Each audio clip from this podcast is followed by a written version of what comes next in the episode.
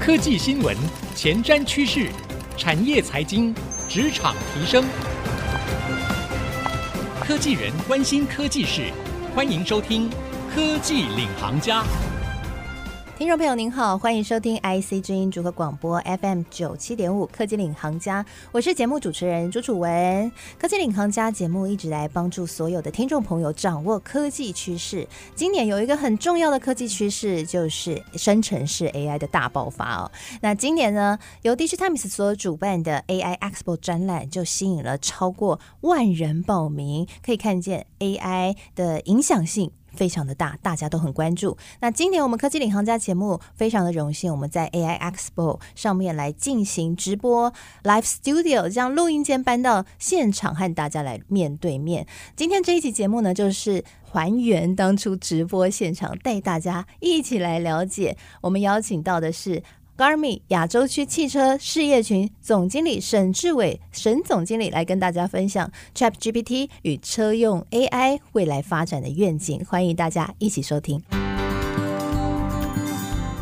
好，那我们先更新一下最近 ChatGPT 最新的消息给大家。大家知道这个 ChatGPT 呢，进展的非常快，从第三代很快的就进展到第四代，现在传出呢，在下半年可能就会出现 ChatGPT 四点五，也让大家真的是很赞叹，这科技的速度越来越快。有一个人就跳出来了，叫做马斯克，我想大家都知道哦，就是特斯拉的创办人。他说：“大家不要这么快了。”他还揪这个苹果的共同创办人一起说：“我们大家暂停开发半年吧。”哎，没想到呢，这样的一个连锁呼吁没多久，马斯克最近呢，突然又出来说他也要推一个 ChatGPT，他的叫做 Truth GPT，他有什么样的用意呢？是，呃，其实我觉得最不能预测的就是像马斯克这样子，所以我们在看他的时候，可能要用不同的眼光在看他。那因为他收购了 Twitter。在生成式的 AI 里面，最重要就是资料库。是，其实推特拥有大量的资料库，所以我合理的推论，它是非常有可能会根据这个资料库，然后来做学习。哈，因为毕竟 GPT 这三个字，G 是生成，然后 P 是 pre-trained，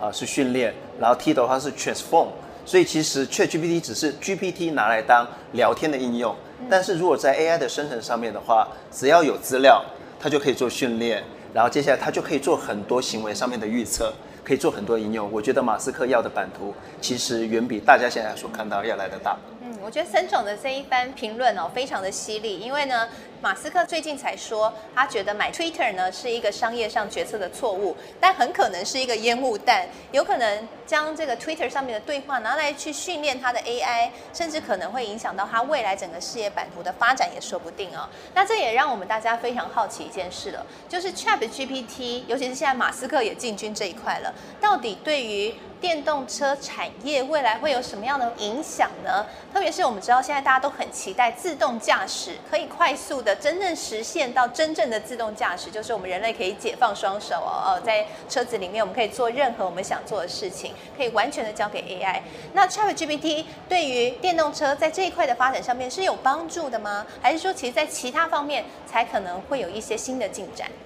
我先稍微把它 zoom out 一下，就是呃，楚文刚才所讲到的这个电动车，嗯、电动车大概在底层的部分的话，它会有电池，会有电机，会有电控。那在网上的话，其实就三大块，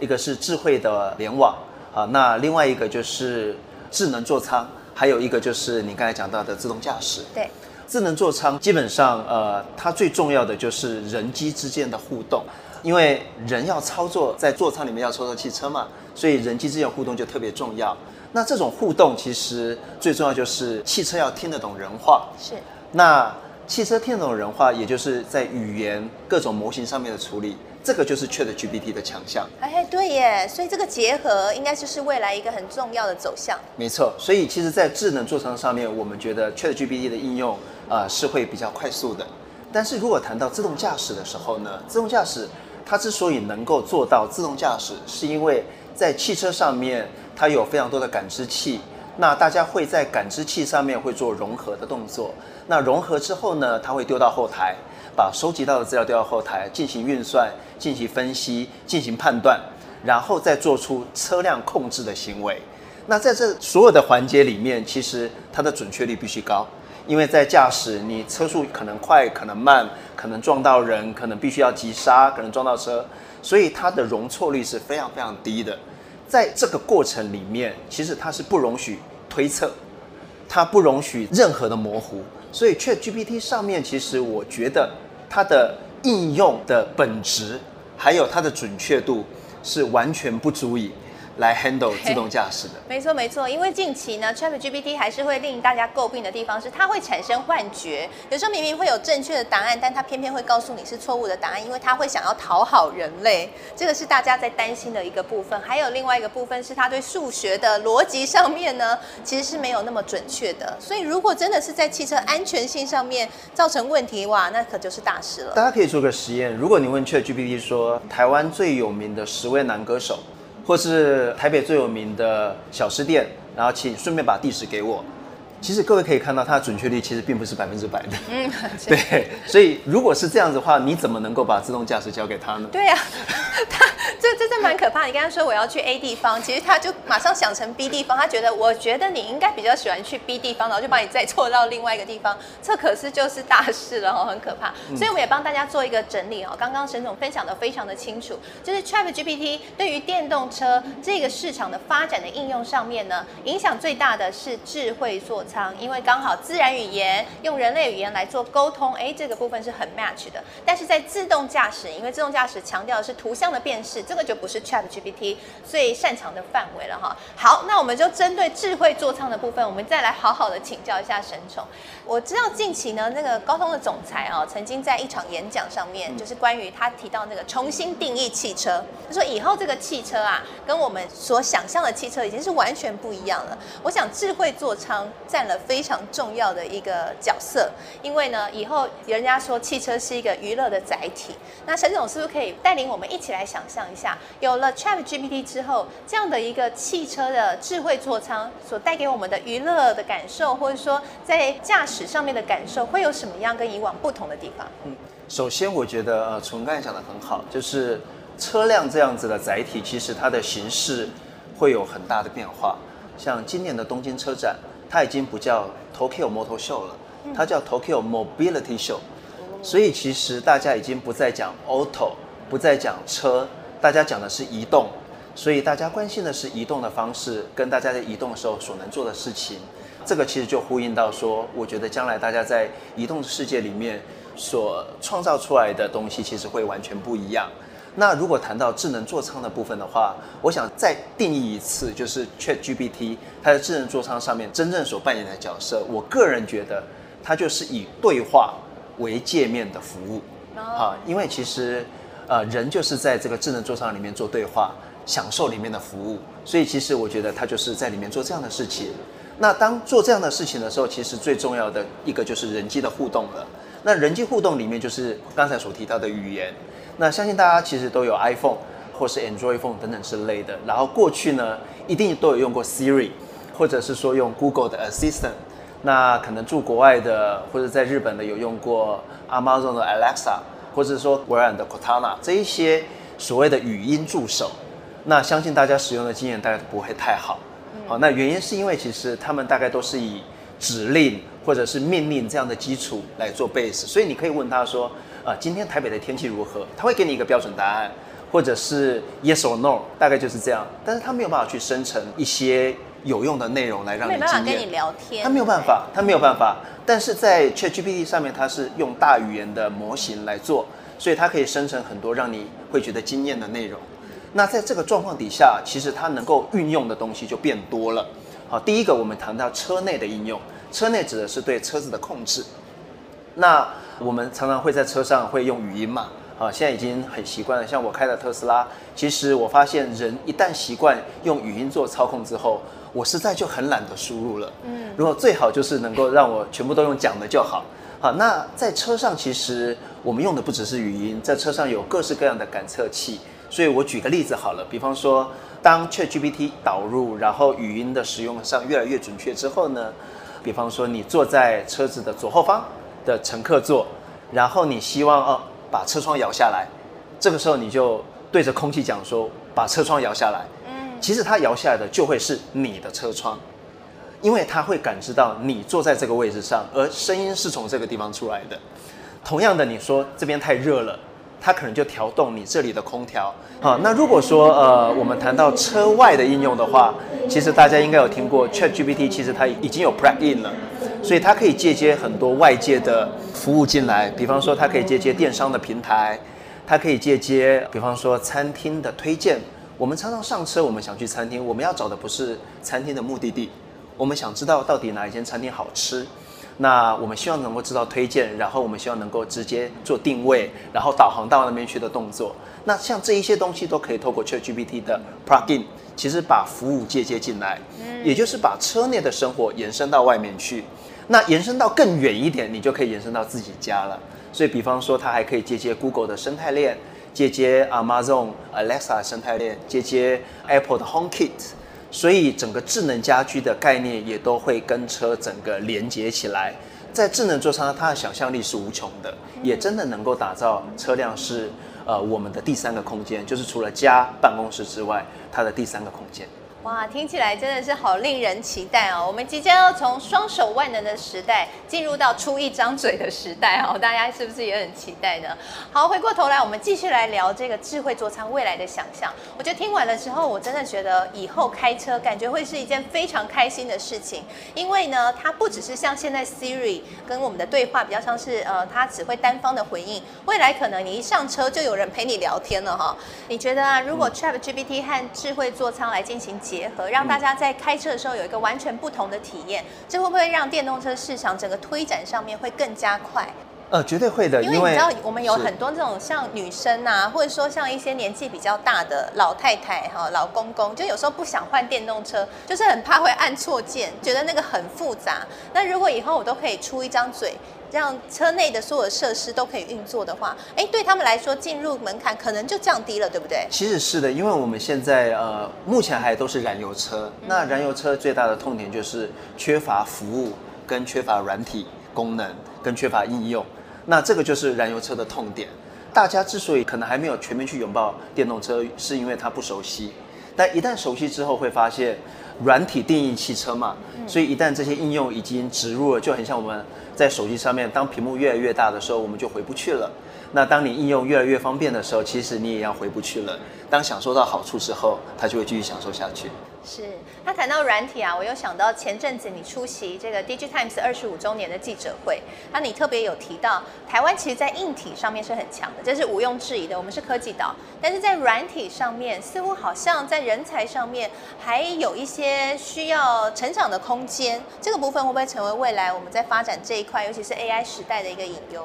是，呃，其实台湾是不缺软体人才的，嗯，好，那但是我觉得台湾可能是因为。过去产业的结构，或者是因为整个市场的大小关系，所以我们一直没有办法发展出非常庞大的呃软体的产业，或者是很好的应用的这个模式、商业的模式。所以其实我觉得这一块也是整个台湾产业所必须突破的。我举个例子好了，比方说 ChatGPT，真正如果我们真正要使用的话，大家会忽略一件事情，就是它的成本是非常高的。因为在云端的运算，它的成本是高的。如果各位真的在使用上面，你会发现到晚上你会 login 不进去，或是白天会 login 不进去。原因是因为其实，呃，当你看到它字在跑的时候，你知道它很努力的正在运算，正在收集资料，正在生成内容。对，那那个部分其实是辛苦的，所以它是有成本的，它才会再推出，比方说 ChatGPT Plus 来收一些月费。那也很多企业可能会将来为了一些隐私等等之类的东西，可能还会再做另外付费的动作。所以其实我觉得，任何软体的背后，其实它都是有成本的。而台湾的产业其实往往重硬体，更重于软体，愿意为硬体付钱。但是不见得愿意为软体付钱，这个 mindset，呃，我相信也会随着产业不断的更迭，呃，慢慢有改变。嗯、对，我想沈总提到是一个很重要的一个观念哦，就是随着时代在转变，其实在美国我们看到戏股，就是所谓的美国的尖牙股，通通都是软体的大厂。嗯、但台湾呢，一直被觉得很可惜的地方，就是我们没有跟上那一波的革命，我们还是以硬体为主。但是在这个 AI 的时代，就如刚刚沈总所提的。大家的 mindset 可能真的都会改变了，因为你不数位转型不行了，你没有跟上 AI，你没有重视软体，你没有拨这个预算在软体这边不行了。因为我们偷偷说哦，其实我有很多朋友是做软体的，软体的人才，但他们都到美国去了，因为薪水的落差实在太大了，在台湾很难拿到很好的配，但是他如果进到美国的 Google 或是进到呃美国的那一些呃软体的大厂，都可以配很好哦，所以这也是台湾真的是在未来要突破的一个地方。接下来我好奇想要问一下 Garmin。在这一块，我们说一个新的时代要开始了，甚至有人说这是一个人类新文明的开始。我觉得这句话讲得很好，人类新文明的开始。Garmin 在这一个部分有没有什么样的一些新的目标，或者说一些新的计划？Garmin 其实是一个非常注重创新的公司，对 Garmin 来讲的话，一定会拥抱新趋势，这是绝对没有问题的。那同时呢，其实我觉得 Garmin 也是一个非常重视使用者经验的公司。那 ChatGPT 的生成，其实我觉得它之所以受欢迎，比方说五天之内其实就破百万，然后两个月之内就破亿。对。啊，那像 TikTok 它可能要花九个月，像 IG 它可能要花两年半才会到达一亿这样的用户，就是因为它很通用，而且它很容易使用。那 Garmin 其实在追求的其实也都是容易的使用经验。那所以其实跟 ChatGPT 这样子的 mindset 其实是吻合的。好，那倒不是说 Garmin 一定会使用它的所有的东西，但是我觉得在哲学上面，我想我们一定会去善用它所带来的一些优势。那呃，我们在技术上面也会比较稳扎稳打。好，可能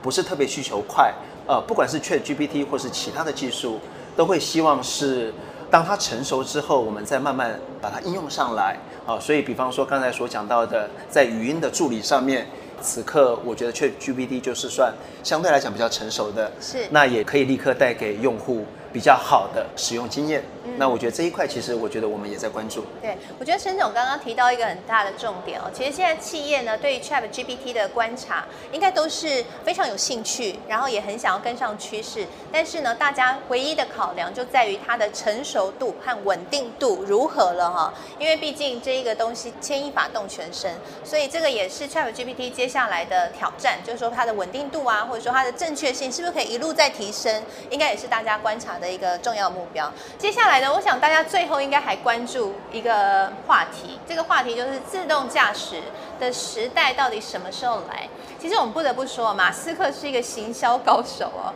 刚刚我们前面讲了，他呢在 ChatGPT 这边。推出了一个新的叫 Truth GPT 哈，我觉得他很喜欢重新定义某些东西，让大家的关注度都在他的身上。我觉得他很厉害的地方，也是他成功的地方。我觉得在自动驾驶上面，其实也有很多人在讲哦，这也是他厉害的地方。因为他说特斯拉是自动驾驶，但事实上特斯拉离真正的自动驾驶其实还有一段距离，对不对？是的。对，那实际上的真正的自动驾驶，陈总您看什么时候会来？那这两个目前的自动驾驶和真正的自动驾驶还有什么样的差别？因为疫情的关系，所以我上一次参加美国的 CES 展是二零二零年。嗯，那今年我再去参加了一次，我很意外的发现，在过去这三年，其实，在展场上，大家在看所有的车厂或者是所有的 solution provider，其实他在谈自动驾驶的时候，我发现并没有太大的进步。啊，所以大部分还是停留在所谓的 level 二点五，也就是它还是一个辅助驾驶的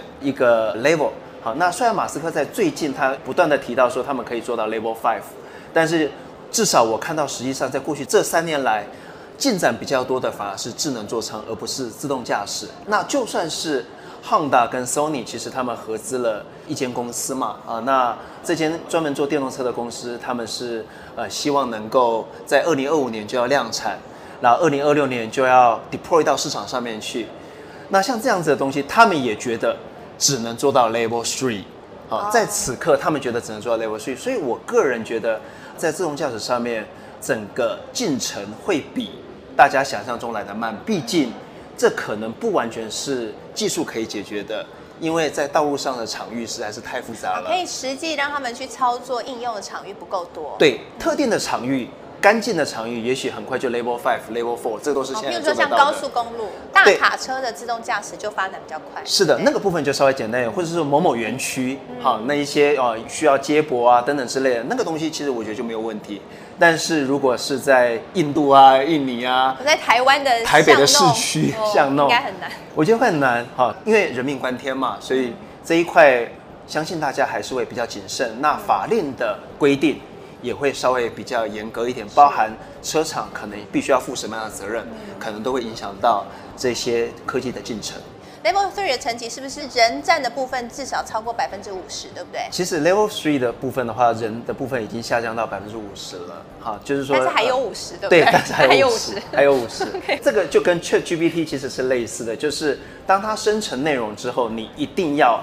去 check。好，就是呃，你一定要去知道说他写的东西是对还是错。包含在教育界现在也是一样，台大可能全力拥抱，香港大学可能就禁止使用等等之类的。原因是因为其实它生成内容未必是正确的，还是要去 check。那我觉得在自动驾驶上面，人的操作还是重要的。非常非常谢谢沈总，谢谢楚文，谢谢谢谢大家，谢谢沈总经理精彩的分享。我想透过沈总的分享，大家对于车用 AI 未来的发展应该都更加的期待，也看得出来生成式 AI 很有可能让我们未来只要出一张嘴。车子呢，就听我们使唤哦，哇，真的是好有趣的未来哦。那谢谢大家的收听，未来我们还有更多精彩的节目，也请您继续锁定科技领航家，我是楚文，我们下次再会。